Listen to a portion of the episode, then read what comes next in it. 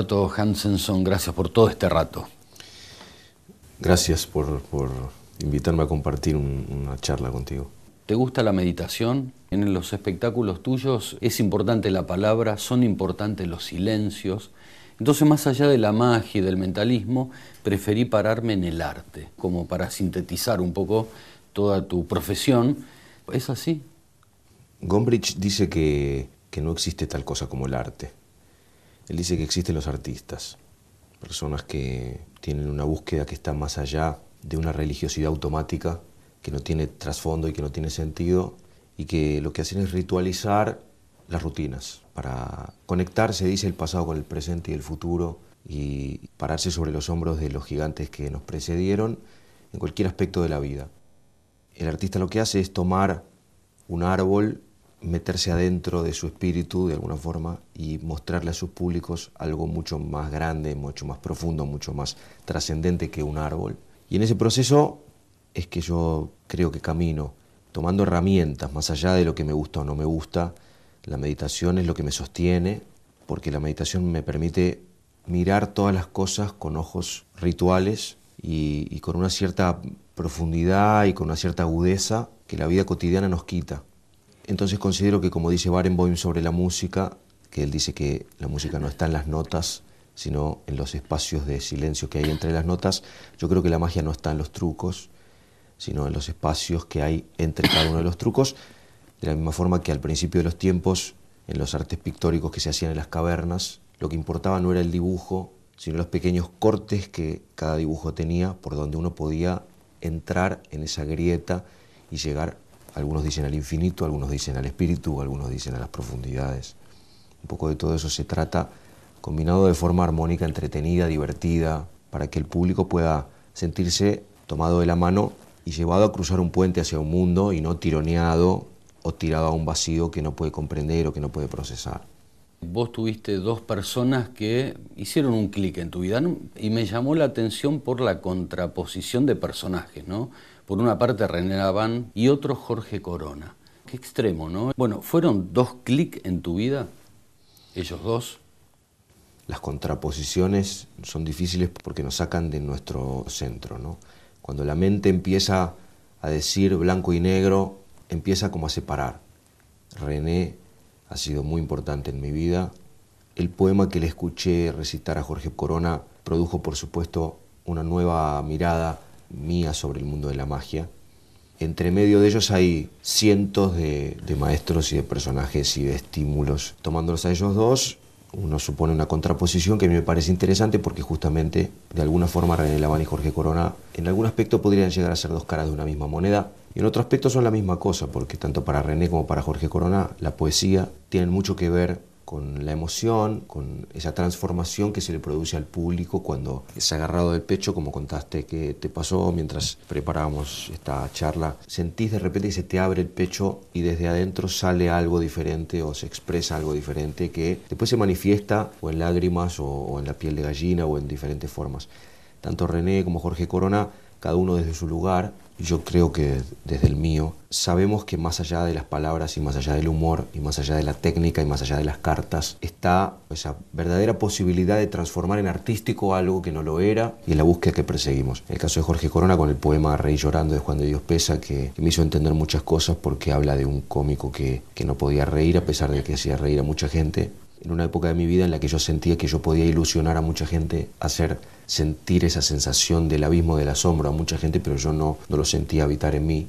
Ayer leía una nota que se hizo sobre René Laván, que estaba encarada desde el accidente, desde la pérdida del brazo, y la periodista decía, no se sabe muy bien dónde comienza una vocación, pero quizás en un chico de nueve años, levantando la toalla que cubre las heridas de una operación reciente y encontrando el vacío donde antes había un brazo en ese vacío se produce una desaparición, una magia de una desaparición. Y vaya a saber qué detona en un chico que después se termina transformando en alguien que es experto en hacer aparecer y desaparecer cosas.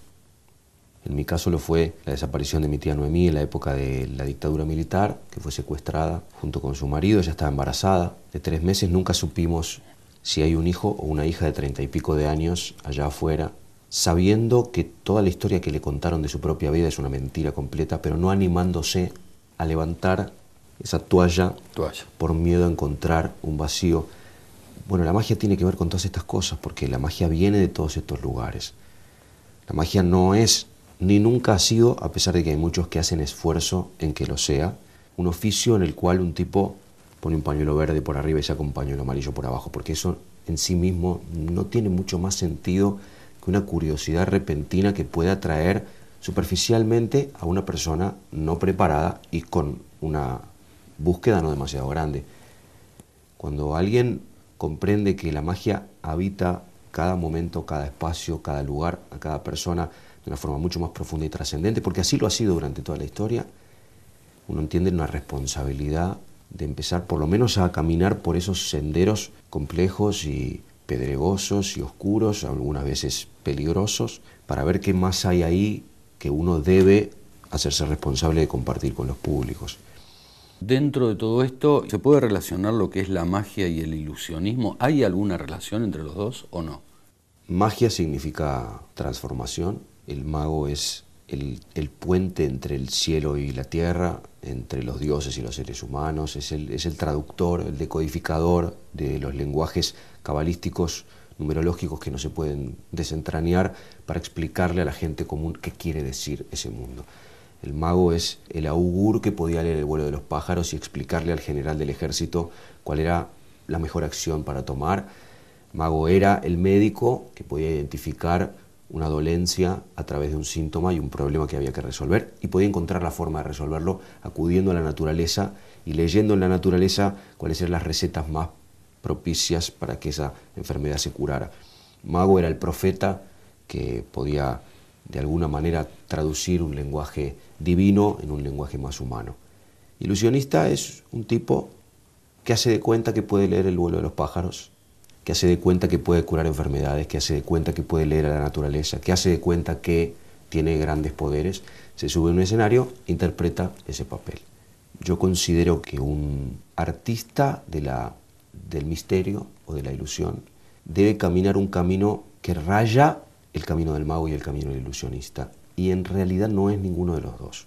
Yo creo que el artista del misterio es alguien que utiliza herramientas del arte del ilusionismo, pero también utiliza rituales del arte y la ciencia de la magia para combinar todo eso en una ficción que en algunos momentos, no necesariamente cuando él lo desea ni cuando él lo propone, rayan un poco la magia o rayan un poco el ilusionismo. Mozart, Borges, Oscar Wilde, que uno lo marca en la vida, por lo pronto algún parámetro que uno encuentra también fue en, tu vida, ¿no? Me parece que no, podemos solos. Caminar solo es una locura porque algunas experiencias tenemos que atravesarlas con nuestro cuerpo sí o sí, porque no se puede pasar de largo de ciertos exámenes solamente por haber leído los libros, hay que leer el libro y después dar el examen. Cada uno de ellos fueron guías para mí, maestros, piezas de rompecabezas que fueron conformando lo que yo llamo el rompecabezas de mi vida. Una vez le escuché decir a Nacha Guevara que ella no habla de lo, que, de lo que lee y de lo que escucha si antes no lo puso en práctica en su propia vida para poder decir, me dijeron que era así, pero yo lo probé y también me dio resultado como me habían dicho. Y ahora entonces puedo hablar de esto porque esto pasó a través de mí. Jamás yo cito a un autor al que no siento que he conocido, jamás digo una frase que no me haya atravesado el corazón. Porque como en el canto del ruiseñor de Oscar Wilde, para que la rosa pudiera transformarse de color blanco a color rojo, que era lo que el estudiante soñaba regalarle a la mujer que amaba, el ruiseñor tuvo que ser atravesado por la espina del rosal mientras cantaba. Y cuando la espina no le había tocado el corazón, a pesar de que él sentía dolor, el rosal le seguía diciendo, si no te apretas más contra la espina, la rosa no va a transformar su color.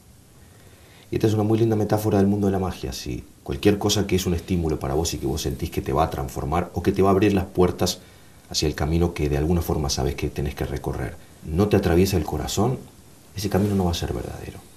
Si, si la magia no forma parte de mi vida, de cada poro de mi cuerpo, si yo no dedico a la magia las 24 horas de mi día, no necesariamente al ensayo, porque la gente te pregunta cuántas horas ensayas, no tiene nada que ver con eso. Si yo no estoy el 100% del tiempo dedicado de cuerpo y alma a ser quien no puedo dejar de ser, todo lo que pase a mi alrededor, puedo leer todos los libros del mundo y esos libros no me van a decir nada. Es como si esos libros estuvieran vacíos o como si tuvieran chistes que no tienen sentido. Solo puedo decir algo sobre Borges porque me pasé 39 años de mi vida buscando a Borges sin encontrarlo. pero con tal deseo que un momento Borges me abrió la puerta, ya muerto desde ya, por supuesto, desde sus libros.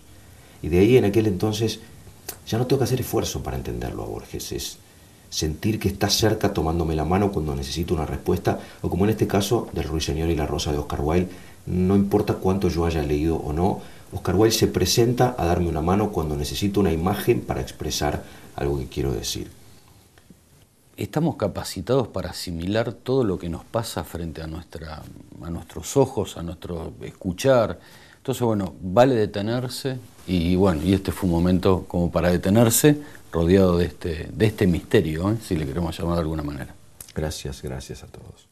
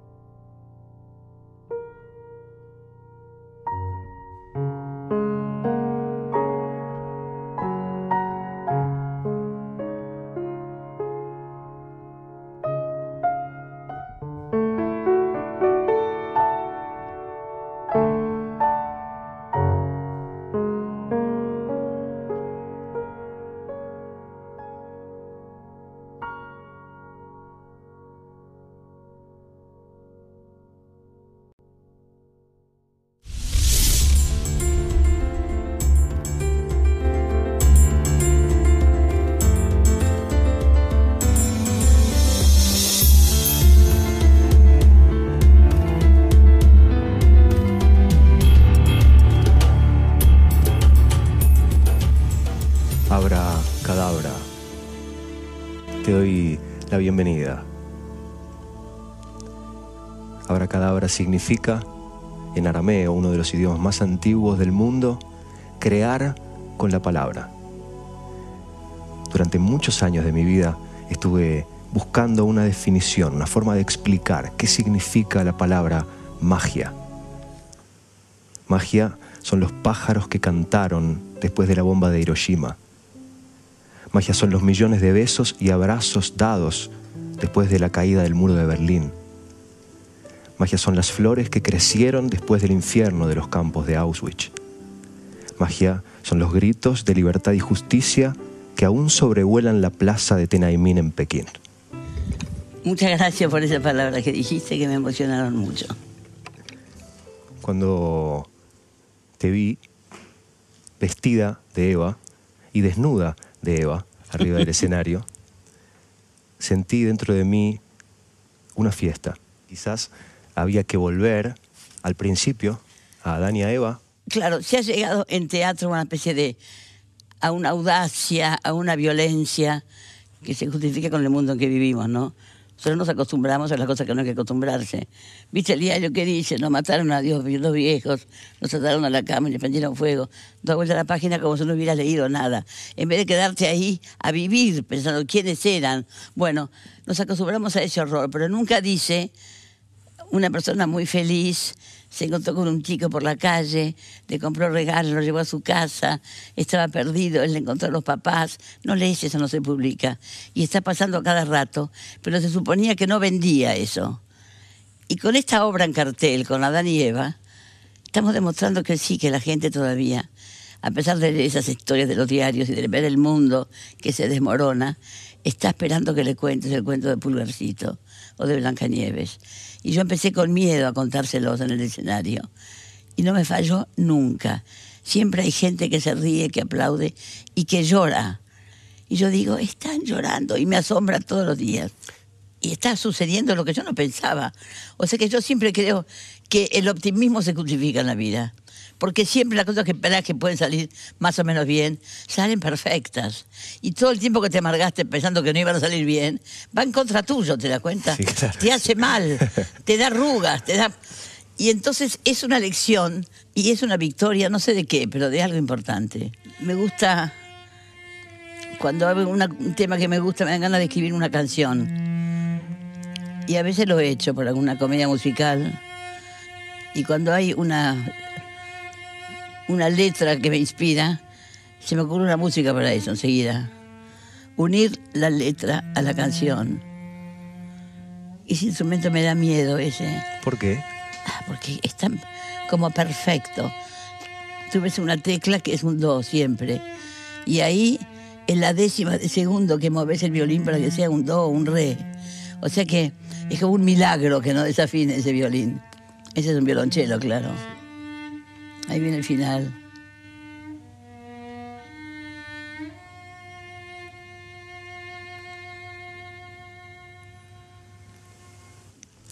Y encontré algo que me conmovió muchísimo. Ya estaba conmovido por la obra, pero todavía encontré algo que me conmovió aún más. De Juan, que es la dedicatoria de su poema Épico Tabaré. La dedicatoria a su esposa, Elvira Blanco de Zorrilla.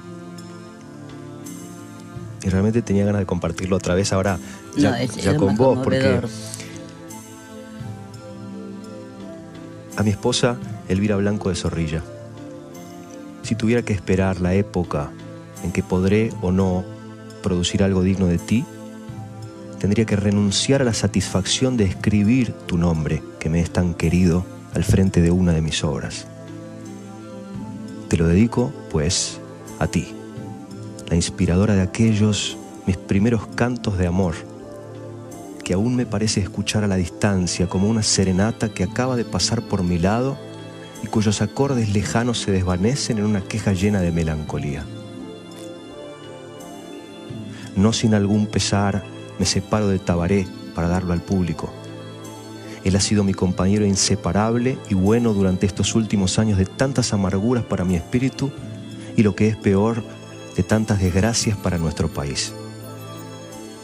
Pero se va a tus manos y esto hace menos sensible la despedida. Y más tarde, el poeta no puede decir mentiras por más dulces que ellas sean. ¿Te ríes? Pues no te lo digo en broma. El arte es la verdad. De ahí que la verdad, lo real en el arte, no esté en la forma como lo eterno en el hombre no está en el cuerpo. El arte no es otra cosa que la reproducción sensible de la vida ideal. Yo debía, pues, decir la verdad en Tabaré. Te ofrezco este poema en una fecha que nos es querida, Buenos Aires, 19 de agosto de 1886. Y hay un asterisco Ahora viene la, en donde agrega, lo terrible. después de escrita esta página que respeto hasta en sus incorrecciones, antes de darla a la prensa, mi esposa ha muerto. He bendecido la voluntad de Dios que me la dio y me la quitó. He ofrecido a Dios como holocausto propiciatorio los pedazos de mi corazón que Él destrozó. Con la absoluta evidencia de la fe, solo veo en el dolor el mundo de las divinas misericordias. Sea. Es el- Es la proclamación de fe más grande, de que no diga por qué. Bendigo bendigo el momento en que me la diste, bendigo el momento en que me la quitaste. en que me la quitaste. Él quedó viudo de Elvira Blanco y se casó con Cochona Concepción, su cuñada. Yo me llamo Concepción. Nombre complicado, que me ha complicado la vida siempre. ¿Por qué? Porque no, no entiende que yo me llame en, en Norteamérica Conception. Misconception no existía. Como un No, aborto. claro. O sea que yo, ahora que tengo 85 años, siempre me estoy acordando de mi abuelo. Cuando yo pido algo, cuando yo rezo, le estoy pidiendo al medio de casa, como digo yo, y a Vito Juan, que yo lo conocí mucho, tenía nueve años cuando murió. Me acuerdo perfecto de él. Y me acuerdo del entierro de él, que estaba la ciudad conmovida. Y ese pequeño Montevideo fue un entierro como del vecino. Toda la gente en la calle viendo pasar el féretro. Me acuerdo que una vez le dije a mamá, qué poca gente se muere en Montevideo, mamá, porque yo no he visto otro entierro. Yo creí que era el entierro de todo el mundo. Cuando se moría alguien salía a la calle el ejército y le filaban. Y me dice, no, China, ese entierro fue por tu abuelo. Entre tu abuelo y hoy deben haber, haber muerto centenares de personas, pero no eran conocidos, no eran un poeta. Y Entonces yo empecé a valorar a mi abuelo a través de aquel entierro.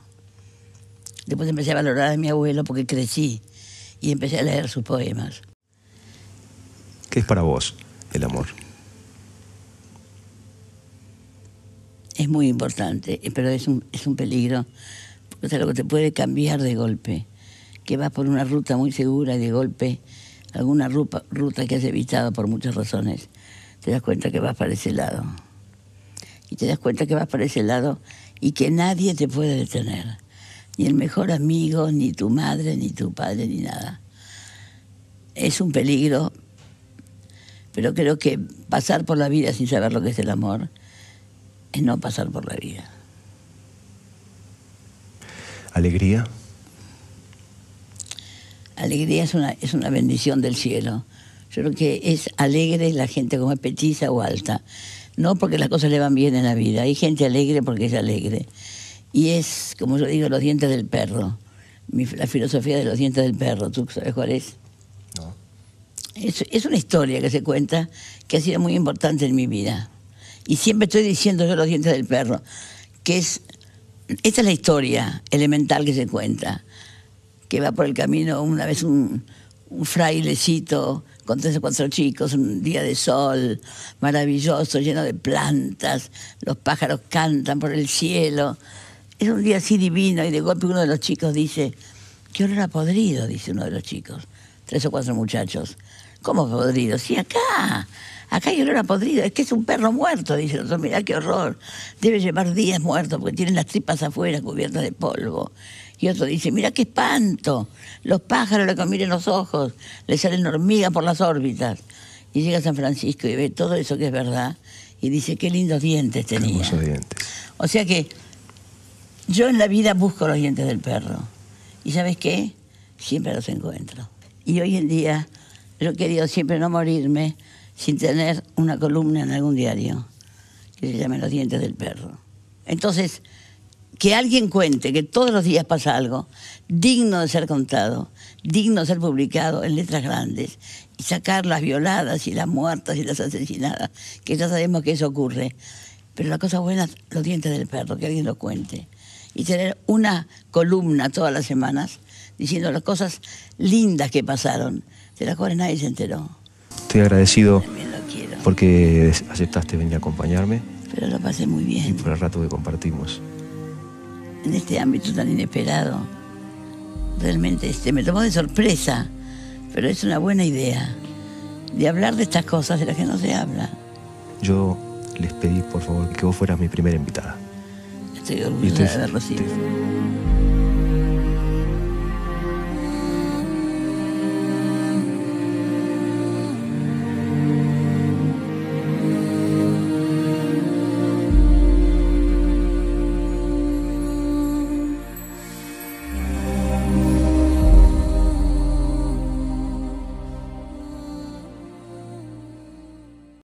Este cuento lleva por título Perdiendo Velocidad. Samantha Schweblin. Tego se hizo unos huevos revueltos, pero cuando finalmente se sentó a la mesa y miró el plato, descubrió que era incapaz de comérselos. ¿Qué pasa? le pregunté. Tardó en sacar la vista de los huevos. Estoy preocupado, dijo. Creo que estoy perdiendo velocidad.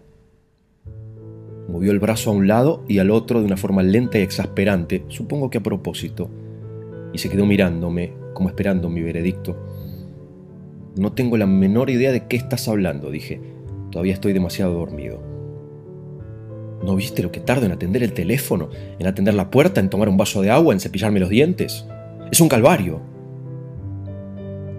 Hubo un tiempo en que Tego volaba a 40 kilómetros por hora. El circo era el cielo. Yo arrastraba el cañón hasta el centro de la pista.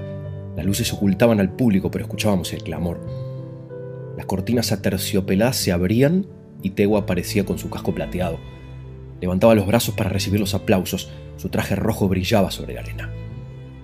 Yo me encargaba de la pólvora mientras él trepaba y metía su cuerpo delgado en el cañón. Los tambores de la orquesta pedían silencio y todo quedaba en mis manos. Lo único que se escuchaba entonces eran los paquetes de pochoclo y alguna tos nerviosa. Sacaba de mi bolsillo los fósforos. Lo llevaba en una caja de plata que todavía conservo.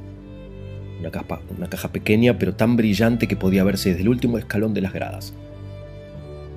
La abría Sacaba un fósforo y lo apoyaba en la lija de la base de la caja. En ese momento todas las miradas estaban en mí. Con un movimiento rápido surgía el fuego. Encendía la soga. El sonido de las chispas se expandían hacia todos lados. Yo daba algunos pasos actorales hacia atrás, dando a entender que algo terrible estaba por pasar. El público atento a la mecha que se consumía. Y de pronto, ¡boom!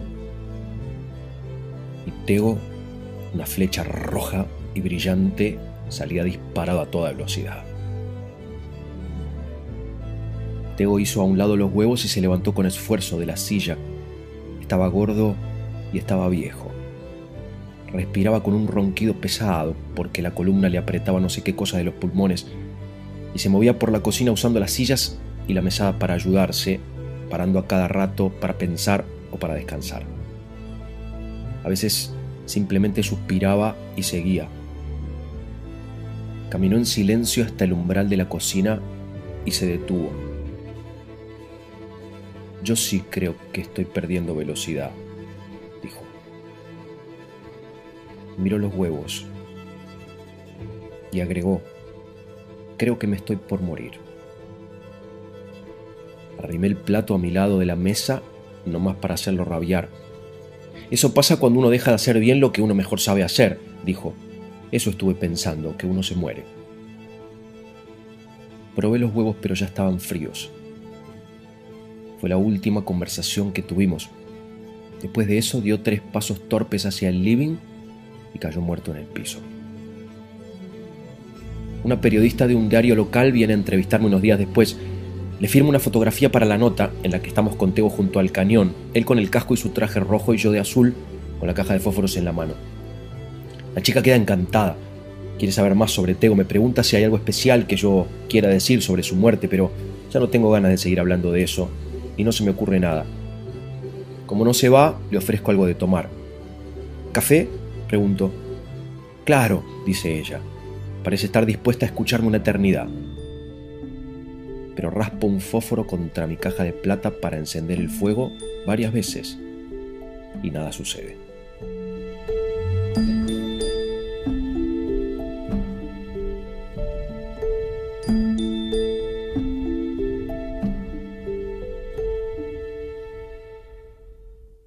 Il est où le bonheur? Il est où? Il est où? Il est où le bonheur? Il est où? Il est où? J'ai fait l'amour, j'ai fait la manche. J'attendais d'être heureux. J'ai fait des chansons, j'ai fait des enfants. J'ai fait au mieux. J'ai fait la gueule, j'ai fait semblant. On fait comme on peut. J'ai fait le con, c'est vrai, j'ai fait la fête, ouais. Je croyais être heureux, mais y a tous ces soirs sans pote, quand personne sonne et ne vient. C'est dimanche soir dans la flotte, comme un con dans son bain, essayant de le noyer, mais il flotte. Ce putain de chagrin. Alors, je me chante mes plus belles notes et ça ira mieux demain. Il est où le bonheur Il est où Il est où Il est où le bonheur Il est où Il est où il est là le bonheur, il est là. Il est là.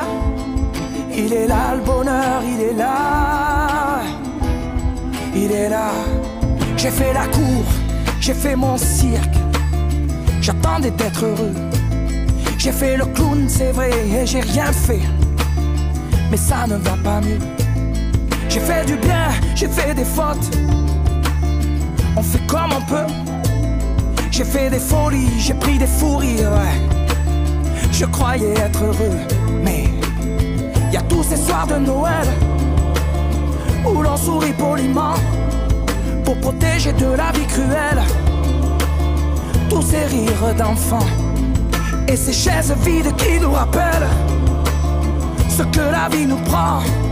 Alors, je me chante mes notes les plus belles. C'était mieux avant.